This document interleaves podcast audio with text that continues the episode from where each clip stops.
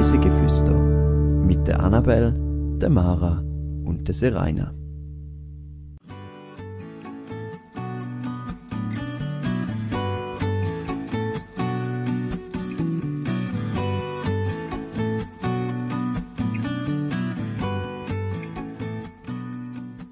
Teile, die unter dir durch den Boden schiessen.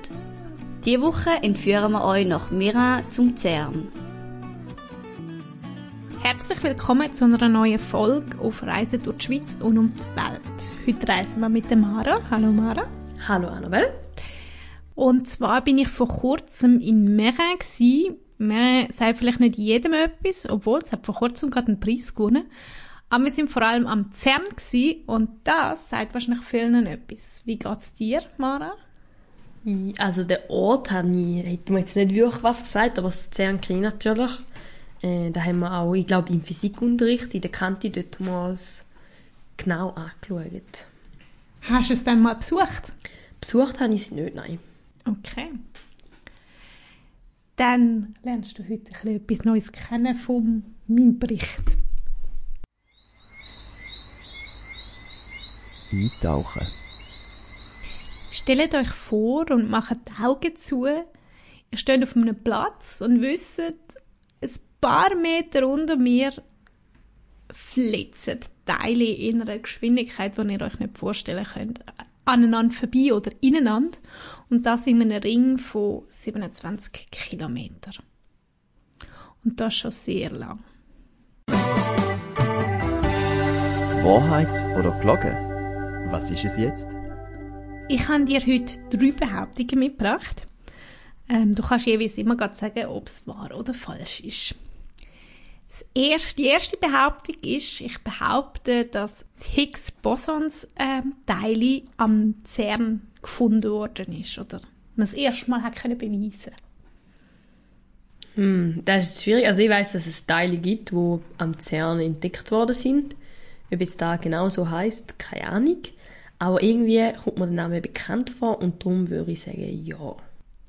Da hast du richtig geschätzt. Das hat man können ähm, 2012 das erste Mal nachweisen und hat es eben können kollidieren lassen und somit hat man gewusst, dass es das Teil gibt. Meine nächste Behauptung ist, ähm, das CERN unterliegt der Schweizer Gerichtsbarkeit und auch der Schweizer Steuer, also dem Schweizer Steuerregime. Hm. Irgendwas ist da gsi. Mm, ist CERN unter dem Schweizer Steuerregime? Ja, es ist ja auf Schweizer Boden. Weil ja, ja dafür sprechen, dass es da ist. Aber du stellst auch die Frage, wer dafür spricht, dass es es nicht ist. Ähm, schwierig. Ich hätte jetzt gesagt, nein. Einfach so ein Bauchgefühl. Ich könnte auch nicht sagen, warum genau. Einfach, weil du die Frage stellst. Da hast du recht. Und zwar ist der rechtliche Status vom CERN der ist auf einem Abkommen zwischen der Schweiz und der Europäischen Organisation für Kernphysikalische Forschung. Im Jahr 1955 ist das getroffen worden. Und da hat man entschieden, dass es äh, eine internationale Rechtspersönlichkeit und Rechtsfähigkeit der Organisation hat. Und somit ist, obwohl es grösser Teil eben auf Schweizer Boden ist, hat es weder mit den Steuern noch mit dem Gericht in der Schweiz irgendetwas zu tun. Interessant. Und Personen, die am CERN arbeiten, geniessen in der Schweiz aber Immunität. Äh, meine dritte Behauptung und somit die letzte ist, seit dem Dezember 2012 verfügt CERN über einen Beobachterstatus bei der Generalversammlung der Vereinten Nationen. Wie viel? 2012? Ja. Hm, keine Ahnung, sagt mir gar nichts. Das ist suboptimal. Ich sage jetzt einfach nein. Das stimmt. Ähm, sie haben den Beobachterstatus und haben somit ähm, das Recht bei Konferenzen und bei UN-Resolutionen, die zu unterstützen oder auch zu unterzeichnen. Sie dürfen aber nicht darüber abstimmen. Ah, okay.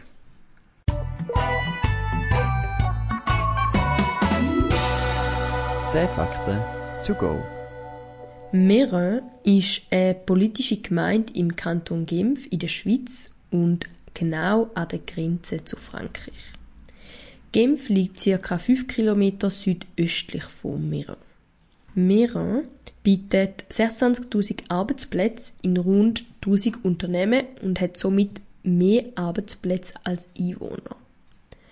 Die meisten Gebäude vom CERN und ein Teil vom internationalen Flughafen Genf-Gantre befindet sich auf dem Gemeindegebiet. Das CERN, die Europäische Organisation für Kernforschung, ist eine große Forschungseinrichtung. Am CERN wird physikalische Grundlagenforschung betrieben, insbesondere wird mit Hilfe von grossen Teilbeschleuniger der Aufbau von Materie erforscht. Derzeit hat CERN 23 Mitgliederstaaten. Mit etwa 3400 Mitarbeitern ist CERN das weltweit grösste Forschungszentrum auf dem Gebiet der Teilphysik. Über 14.000 Gastwissenschaftler aus 85 Nationen arbeiten am CERN-Experiment. Das CERN ist außerdem der Geburtsort vom World Wide Web. Reis mit uns.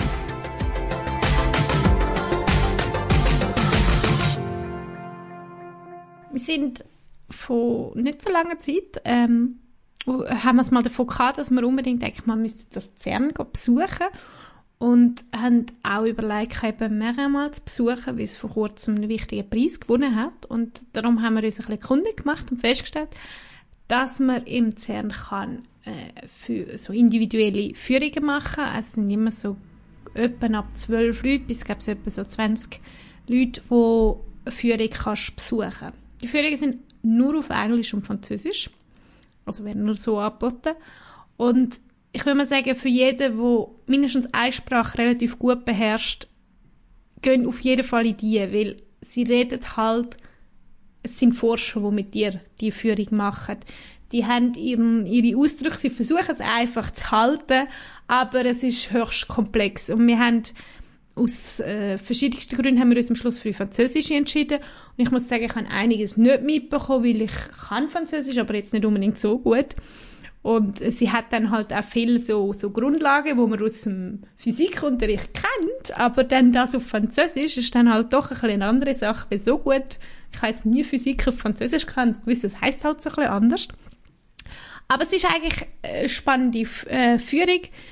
Ähm, man muss aber auch wissen, man kommt also nicht an Teilbeschleuniger her, also der ist weit weg. Man kann die, das Gelände darf man rein, obwohl man geht eigentlich in so das zweite Haus nach dem Eingang und dort hat es so eine kleine Bilderausstellung an einem Zeitstrahl und dort drauf erzählt die Person, die dich führt, einiges über den Steg und eben, wie es funktioniert und so ein bisschen Grundlagensachen.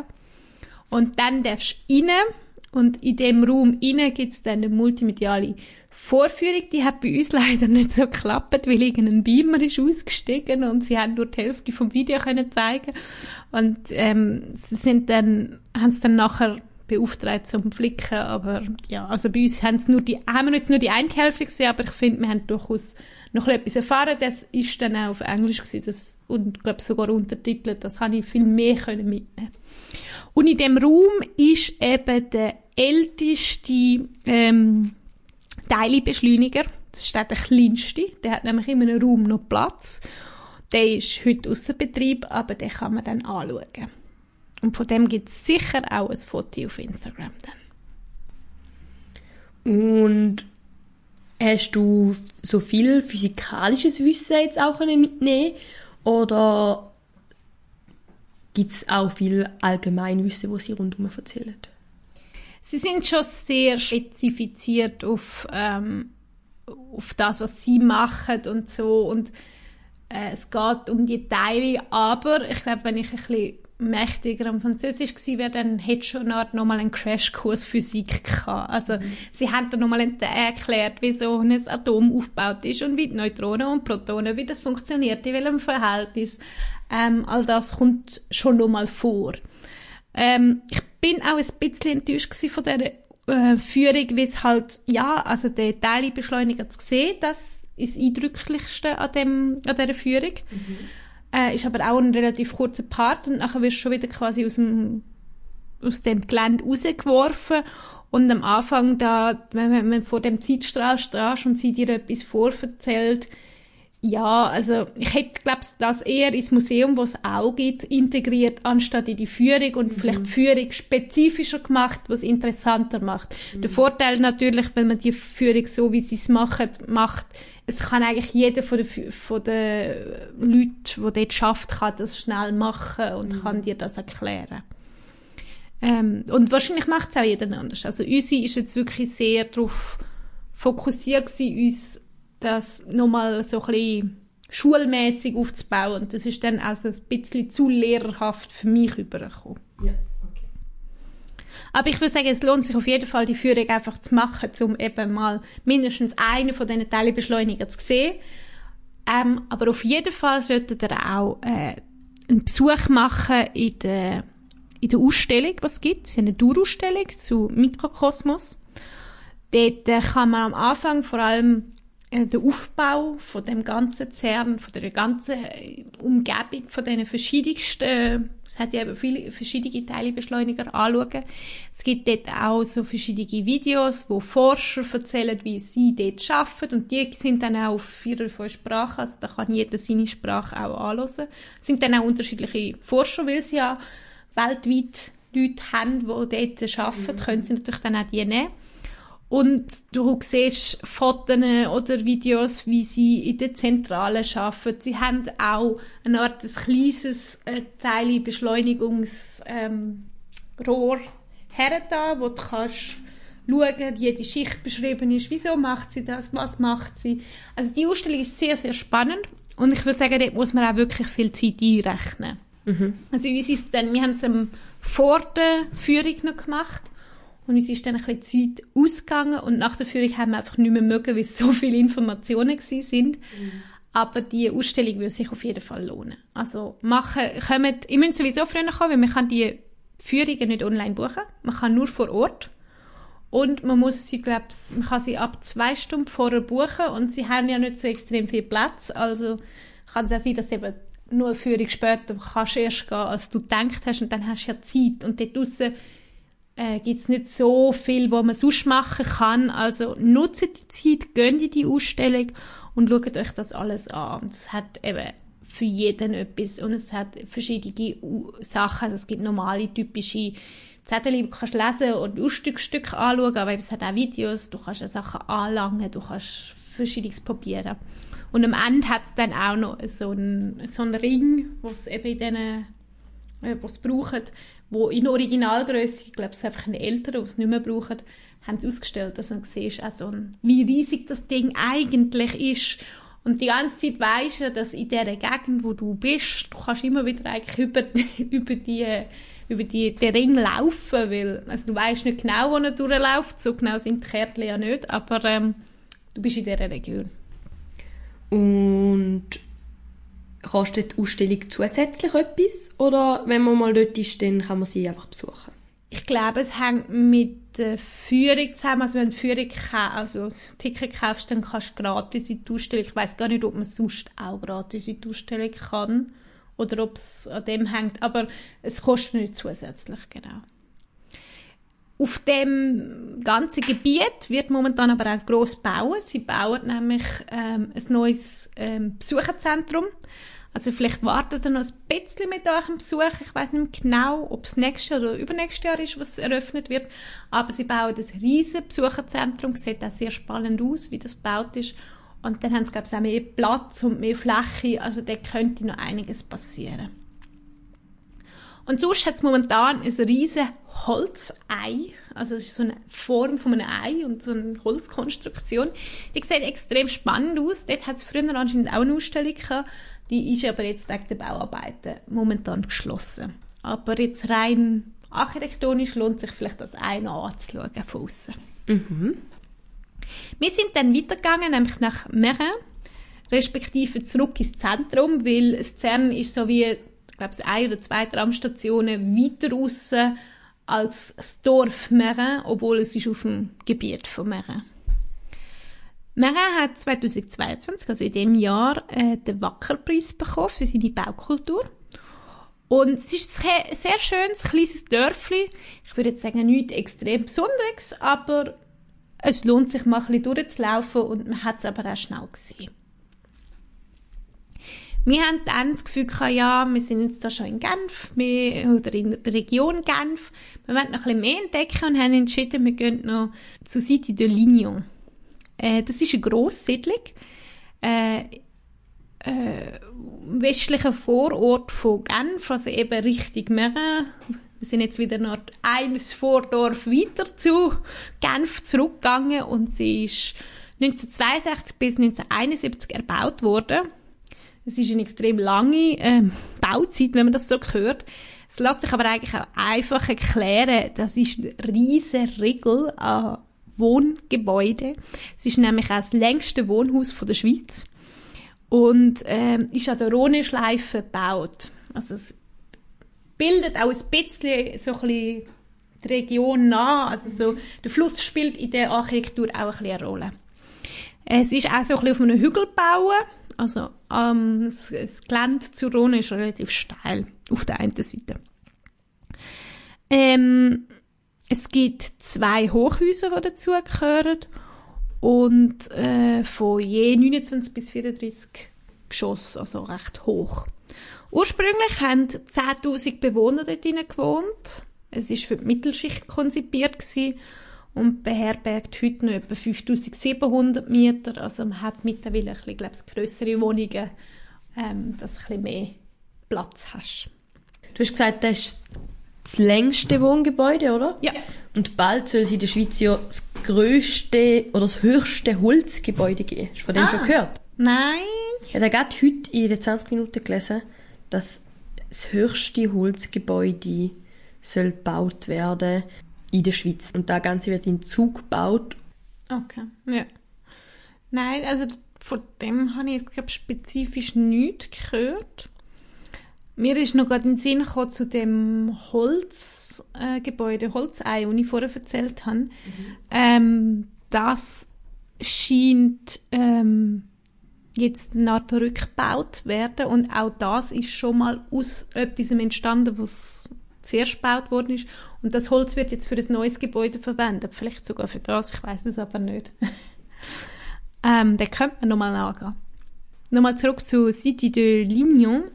Die Wohnsiedlung, ich will mal sagen, es ist jetzt nicht das schönste Gebäude. Also es ist jetzt architektonisch nicht unbedingt sehr schön, aber es ist halt spannend, wie man einerseits so viele Leute in so wenig Platz eigentlich können unterbringen und äh, die Dynamik, die sich dort bildet hat und eben, sie haben so einen Park, wo natürlich viel passiert, ähm, ja, es ist eine Art wie so, äh, also es ist ja am Hang, dementsprechend immer unterschiedlich viele Gebäude, aber ähm, es sind meistens so eine Art wie vier größere Blöcke und dazwischen immer so Durchgänge, dass, äh, dass man zu den verschiedenen äh, Häusern kommt.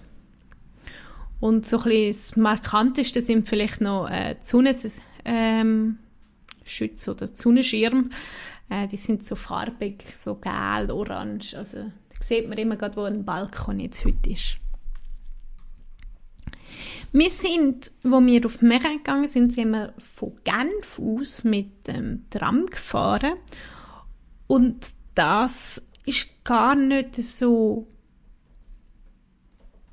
üblich in, in Genf. Genf hat zwar schon ganz früh äh, eine Pferdebahn mal gehabt, dann eine Dampfstraßenbahn, aber äh, es ist dann so ein bisschen das ganze Netz wieder zusammengebrochen und man hat mehr mit Trolleybus geschafft. Also es war dann eher so ein Bussystem gewesen. Und man hat zum Beispiel 1969 hat man vom ganzen Netz nur noch etwa 8 Kilometer Tramstrecke gehabt. Das ist ja nichts. Und äh, im 95 bis etwa 2006 hat sich dann Genf entschieden, nein, wir bauen wieder die ganze Tram-Sache aus. Und seitdem gibt es jetzt auch wieder die verschiedensten Strecken und es ist auch wieder ein beliebtes Verkehrsmittel und wird jetzt auch öfter genutzt. Und äh, man kommt eben genau mit so einem Tram direkt auf Meren raus nach Luzern. Wenn ihr euch jetzt Bilder von dieser Wohnsiedlung oder eben auch vom Zern anschaut, dann geht doch auf Instagram. Dort findet ihr uns unter dem Namen reisegeflüster.podcast. Somit komme ich zu meiner Frage an dich, Mara. Würde dich ein Besuch in dieser Region interessieren? Ich weiß jetzt nicht, ob eine Reise zum CERN mein erstes Reiseziel wäre. Einfach weil ich. Ich finde es zwar mega interessant und ich habe Physik auch ein cooles Fach gefunden, wo ich noch in der Schule bin. Aber mittlerweile habe ich so gar nichts mehr mit dem am Hut. Und es wäre sicher eine gute Allgemeinbildung und gute Weiterbildung. Aber ich habe so viele Reiseziele auf meiner Liste, dass es sich, glaube ich, hinterst anreihen. Weil einfach mich so Naturspektakel mehr reizen zum Anschauen. Ja. Ja, kann ich verstehen. Nächste Woche reisen wir mit dir, Mara, auf den Kronberg. Kannst du uns kurz anteasern, was uns erwartet? Wir gehen wandern, aber es wird auch ein bisschen adrenalinreich. Ähm, es wird schnell und äh, kurvenreich. Mehr will ich noch nicht dazu erzählen. Okay, sind wir gespannt. Und wenn ihr es bis dann nicht könnt aushalten ohne uns, wir sind auch auf TikTok. Dort findet ihr uns auch unter dem Namen reisigeflüster.podcast. Da gibt's lustige Content. Wenn ihr uns helfen wollt, dann würden wir uns sehr freuen, wenn ihr eine Bewertung uns schreiben würdet oder Sternchen vergeben. Dann können wir unseren Podcast auch weiterentwickeln. Somit sind wir auch schon am Ende dieser Reise und hoffen, ihr könnt mit uns aus dem Alltag flüchten und wünschen euch einen schönen Tag. Tschüss! Ciao!